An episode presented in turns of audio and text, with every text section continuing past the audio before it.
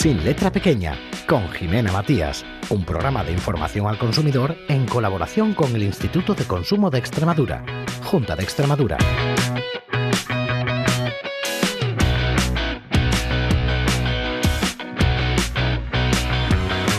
Si tienen ustedes una hipoteca, lo mismo pueden reclamar algunos de los gastos asociados a la hipoteca que pagaron en su día. De este asunto vamos a hablar, así que yo creo que conviene estar bien atentos y nos interesaremos también por la garantía que tienen los electrodomésticos o quién debe correr con la reparación. Hablaremos de una palabra que da un poco pavor, hay que decir si se vive en comunidad y que no es otra que derramas. Así que si están preparados para acompañarnos en este viaje, ya saben que nos guían los mejores técnicos, como siempre. Aquí comienza Sin Letra Pequeña.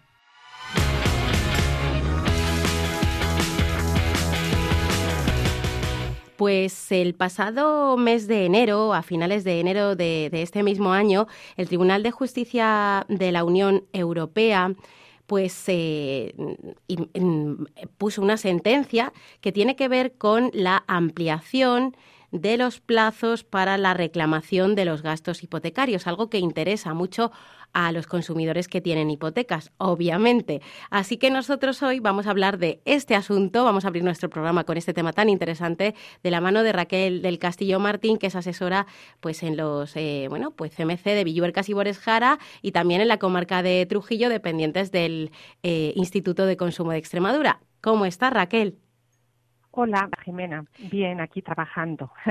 Bueno, para todos los consumidores extremeños, que eso es un tesoro que tenemos con vosotros, que hoy justo vamos a hablar de esa sentencia tan importante, ¿no? Que, bueno, que, que, se pueden reclamar una serie mm, de, que nos devuelvan, ¿no? Una serie de gastos de constitución que están considerados abusivos y que ha declarado nulos el Tribunal Supremo en 2015, pero se amplía ese plazo, ¿no? ¿Quién puede reclamar los gastos de hipoteca? Eh, bueno, efectivamente, eh, Jimena, vamos a ver, la sentencia además ha, recaído en una fecha muy importante, porque yo creo que todos los consumidores habían visto en carteles, en la prensa, que ya vencía el plazo y que no se podían recuperar los gastos de hipoteca que vencían a, mediados o por el 23 de enero del 2024. Entonces, eh, al, recaer esta sentencia, bueno, pues nos da como un respiro, porque en definitiva lo que hace es ampliar el plazo. Eh, se pensaba, bueno, hasta ahora em, el plazo era, eh, se pensaba que eh, terminaba en esa fecha, pero la sentencia trata este tema en el sentido de que mm, analiza el tema de cómo hasta cuándo se puede reclamar. Y entonces ella dice que, em, que, el consumidor puede reclamarlo mientras se dice cuando el consumidor tiene conocimiento de que la cláusula es abusiva. Perfecto. Eh, entonces, que el plazo de prescripción solo empezaría a contar a partir de la fecha en que el consumidor tiene conocimiento del carácter abusivo de la cláusula y de las consecuencias que se deriven de ella, independientemente de la existencia de jurisprudencia eh, consolidada sobre el asunto. ¿Qué quiere decir esto? Pues que el, consumidor no es un profesional y no tiene que estar tampoco al día de las sentencias que vayan recayendo. Entonces, cuando él tenga conocimiento, dice, no cabe presumir que la información de que dispone un consumidor, menor que la del profesional, incluya el conocimiento de la jurisprudencia nacional en materia de derechos de los consumidores. Entonces, pues, eh, esto implica que a fecha de hoy se puede eh, se puede reclamar. ¿Qué eh, gastos? Los gastos. Eso te iba a decir. Exactamente. Entonces, vamos a ver. Eh, primero, ¿quién podría reclamar? Eso es, sí. Serían las personas que han que firmaron su hipoteca antes de junio del 2019. Pueden reclamar los gastos de devolución de la Constitución considerados abusivos y nulos, ¿vale? esto es porque a partir del es que a partir del 2019 hay una, una norma que modificó ya eh, cómo se hacen los gastos, ¿no?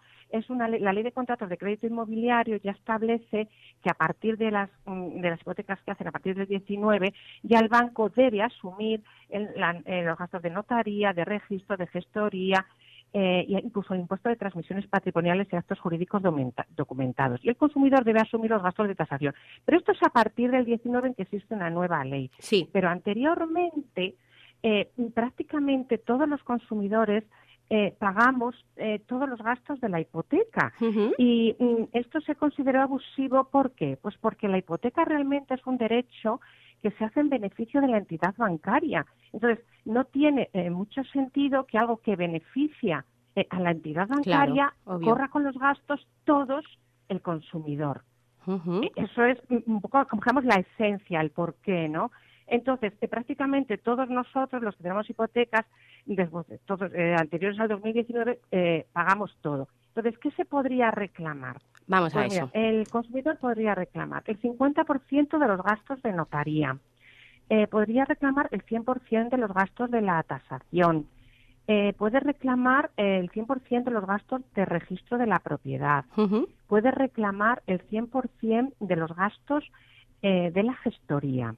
Perfecto. Eh, y, eso es lo que podría reclamar. Bueno, se habla ahora también de los gastos por comisión de apertura, eh, pero estos gastos sí se pueden reclamar, que duda cabe, pero seguramente esto se tenga que analizar caso por caso porque no siempre la comisión de apertura se considera eh, haya lugar a la devolución, ¿no? Entonces es una, una, cuestión como más que hay que analizar más puntualmente. Vamos a decir hasta cuándo se puede reclamar y cómo rápidamente. Bueno, claro, el plazo límite de cómo se pueda reclamar lo ha dejado muy abierto el Tribunal Supremo, porque es que desde que tenga conocimiento el, el usuario del carácter abusivo. Y claro, mientras todas estas resoluciones que están recayendo no, no lo fijen de una manera determinada, pues el, el, el, el consumidor no tiene la claridad de que pueda reclamarlo. Entonces, ahora mismo no hay una fecha, no se ha terminado la fecha. ¿Yo qué aconsejaría? Pues aconsejo que las personas que tengan una hipoteca eh,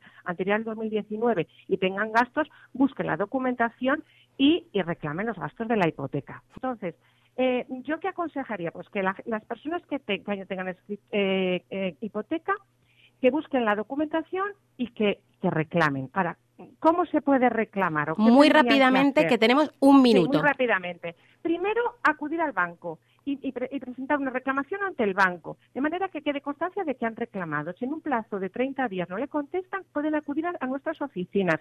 El Consorcio Extremeño de Información al Consumidor tenemos oficina y prácticamente todas las mancomunidades. Eso es. Entonces, eh, mm, deben acudir y intentamos, a partir de aquí, hacemos una mediación.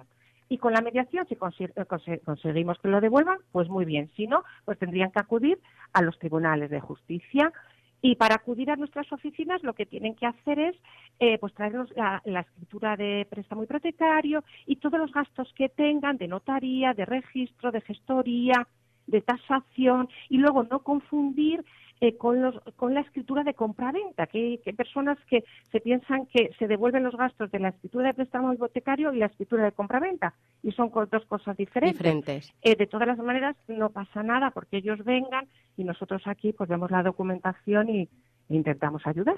Pues con eso terminamos, que yo creo que es el mejor consejo, acudir a vosotros, que al final siempre sois como un poco nuestros ángeles de la guarda del consumo en Extremadura. Raquel, muchísimas gracias una vez más por estar con nosotros. Venga, pues muchas gracias a ti, Jimena. Un saludo.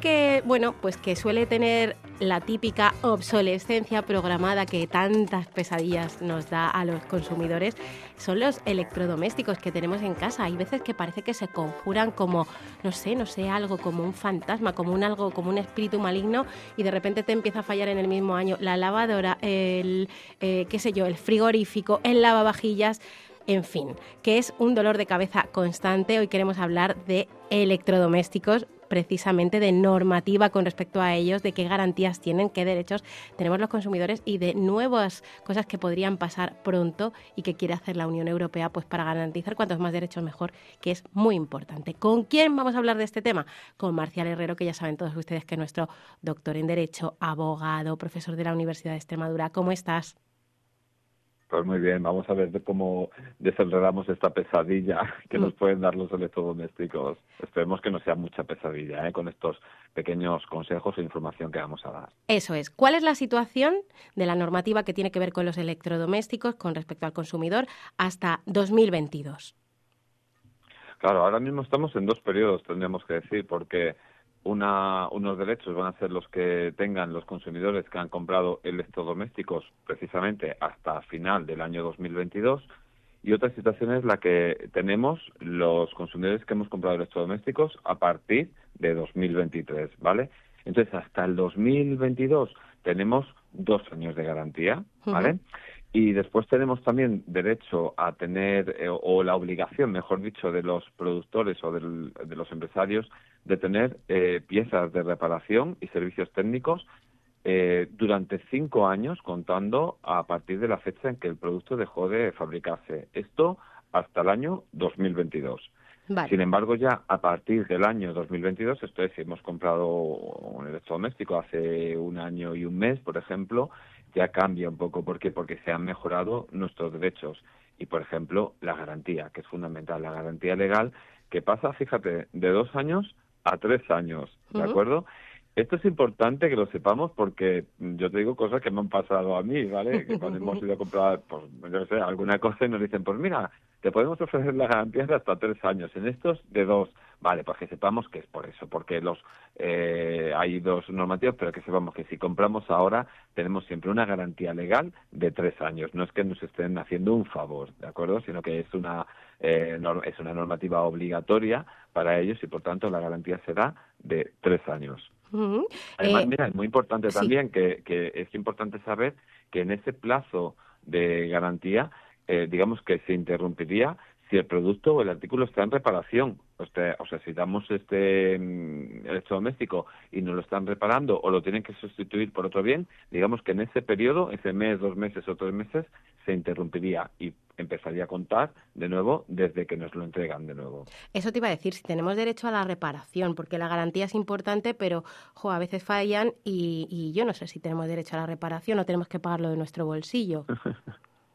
Bueno, pues para empezar, sí que tenemos derecho a la reparación y como he, dicho antes, anteriormente, el, o, los productos comprados hasta el año 2022 eh, tenía la obligación el empresario de tener piezas de reparación y un servicio técnico adecuado durante un plazo de cinco años a partir de la fecha en que el producto dejó de fabricarse. Pues fíjate qué importante para nosotros y qué garantía nos da eh, y qué seguridad nos da, porque ahora ese plazo de cinco años es de diez años.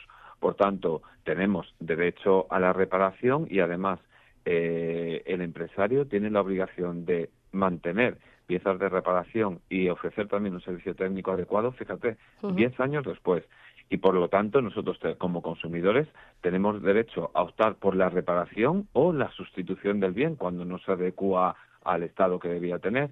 No obstante, también tengo que decir que el establecimiento vendedor puede escoger la opción que le resulte menos costosa, siempre que eh, se consiga un resultado satisfactorio para el cliente. Y en el caso de que se repare, por supuesto, la reparación tiene que cubrir absolutamente todos los defectos de fabricación, la mano de obra, los desplazamientos, los materiales. Esto es que no nos pueden decir, bueno, pues está, entra esto, pero tiene que pagar lo que sea por materiales o por mano de obra. No, entra absolutamente todo. ¿eh?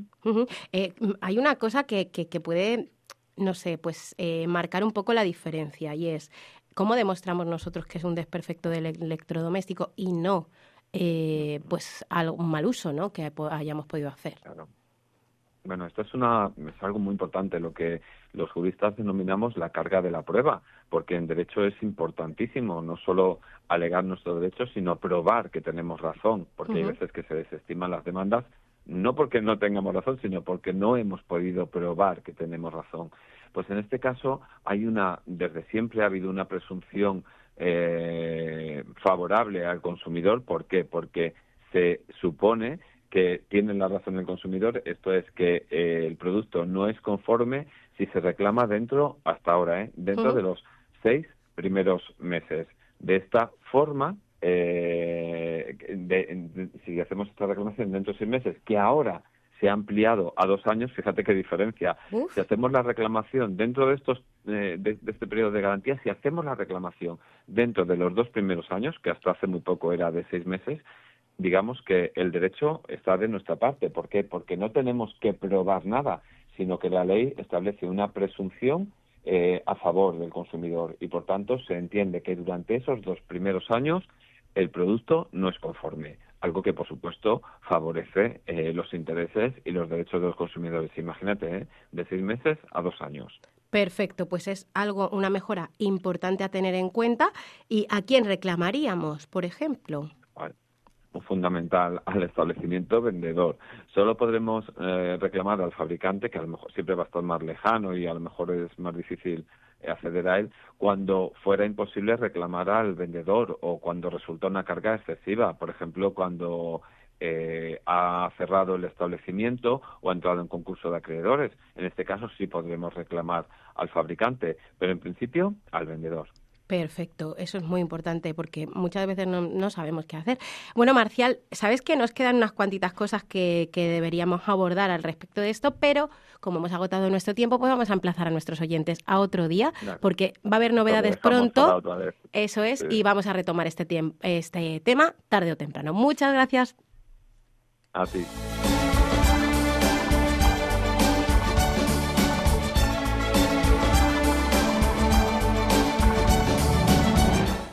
No sé si recuerdan que, bueno, pues en el pasado programa estábamos hablando de obras y esas obras a veces pues conllevan en nuestros edificios algunas derramas. Y yo detuve la conversación así bruscamente con Teresa Lechado, que ya saben todos ustedes que es la presidenta de honor del Colegio de Administradores de Fincas de Extremadura, pues para decirle que esta semana hablábamos con más profundidad de algo que es muy interesante y que yo creo que, que pasa pues muchísimo en las comunidades de vecinos, ¿verdad Teresa? Bienvenida.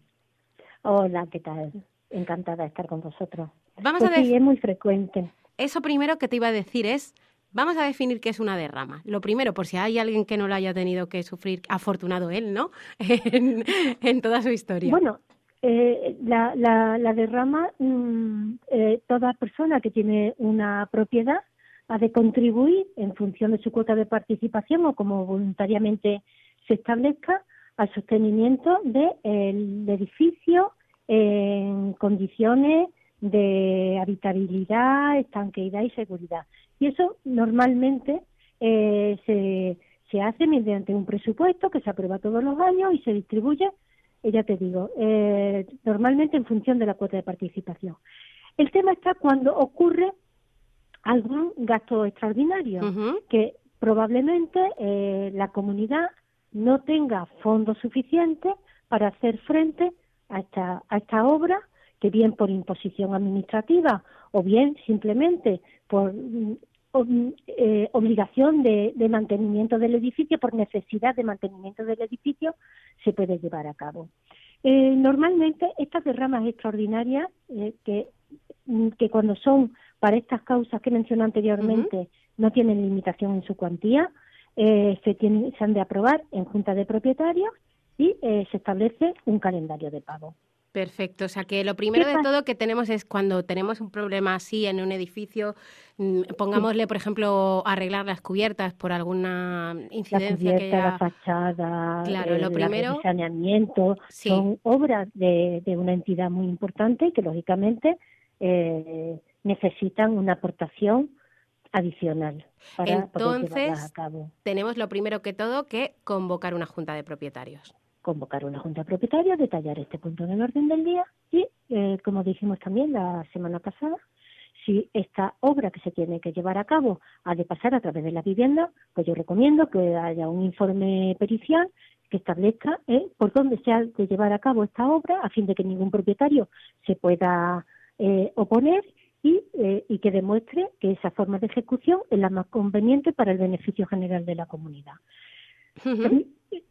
ahora, también se puede dar otra circunstancia, y es que eh, sea una obra urgente y necesaria, con lo cual no da tiempo a la convocatoria de una junta de propietarios. Por ejemplo, una, una cornisa eh, que, que, se va, que se está cayendo, o, una, una batería de, de contadores que de pronto tiene un nivel de oxidación importante y ya hay que sustituirlo urgentemente y está claro que no da tiempo a celebrar una junta de propietarios porque tampoco puede dejar a los vecinos eh, sin agua mientras que se cumplen todos estos plazos de convocar la junta, enviar el acta y pasar la derrama. Entonces, en ese caso, tanto o bien por eh, el presidente de la comunidad o incluso el mismo administrador tienen la facultad para poder llevar a cabo esta obra y posteriormente dar traslado e informar en una junta de propietarios y si se tiene que financiar con derramas extraordinarias, pues aprobar las cuotas que serán necesarias para hacer frente a este gasto extraordinario que, ha surgido. ¿Hay algún eh, límite para, para esos gastos? Quiero decir, porque a veces a lo mejor hay obras que son tan caras que no sé mm. si los comuneros, pues a lo mejor habrá personas que no se pueden permitir, Teresa.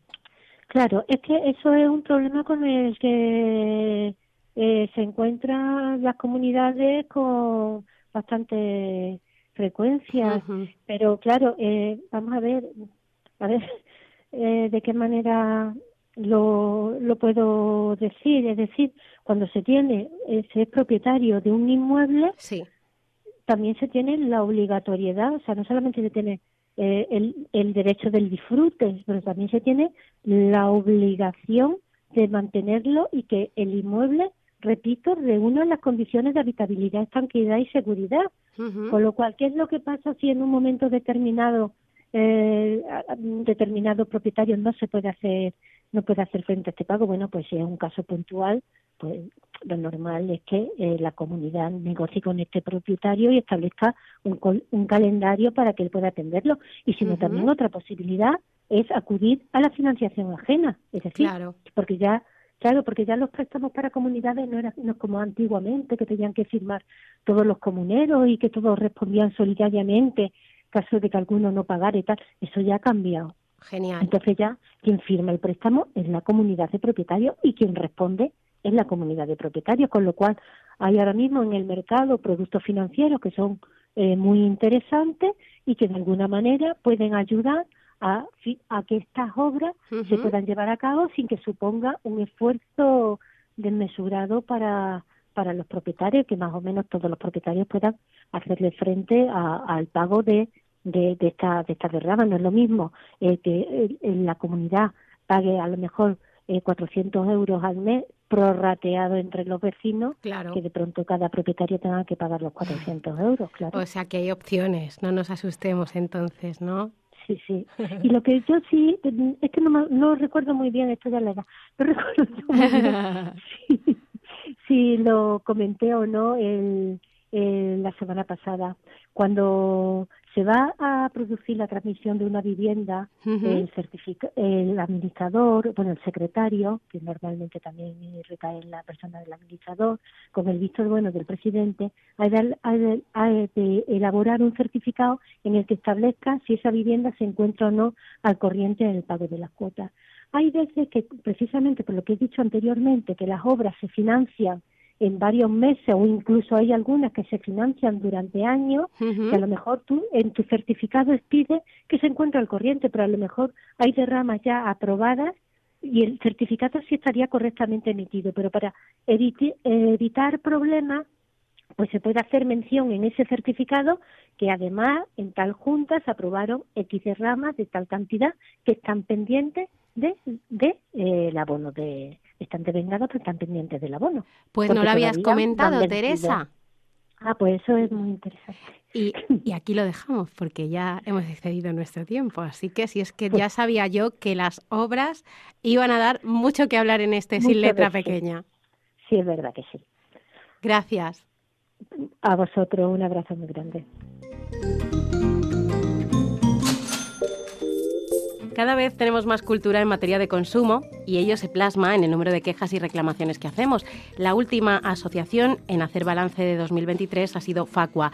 La banca, eléctricas y telecomunicaciones acaparan el mayor número de quejas y reclamaciones de los consumidores por el cobro ilegal de servicios o, por ejemplo, también por los productos no contratados.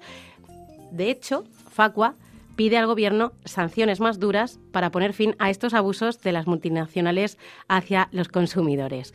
La banca lidera las quejas de los consumidores. Acaparó el 20% de las consultas y reclamaciones del año pasado que recibieron en Facua. Nos lo cuenta su presidenta, Olga Ruiz. En el sector bancario se centran en el cobro abusivo eh, de gastos hipotecarios. Le siguen también pues la aplicación de condiciones abusivas como por ejemplo intereses usureros en préstamos o vinculados al uso de tarjetas de crédito. En segundo y en tercer lugar, reclamaciones a las compañías eléctricas y a las de telecomunicaciones, por subidas, por incumplimiento de ofertas promocionales o por trabas para darse de baja o cambiar de compañía. O incluso la aplicación de penalizaciones que no se corresponden con lo establecido legalmente. Comportamientos por los que las multinacionales también pueden llegar a ser sancionadas, multas que Facua pide que se hagan públicas. Necesitamos que se hagan públicas las sanciones porque responde a dar cumplimiento a un derecho que tienen los consumidores. Tenemos que saber qué empresas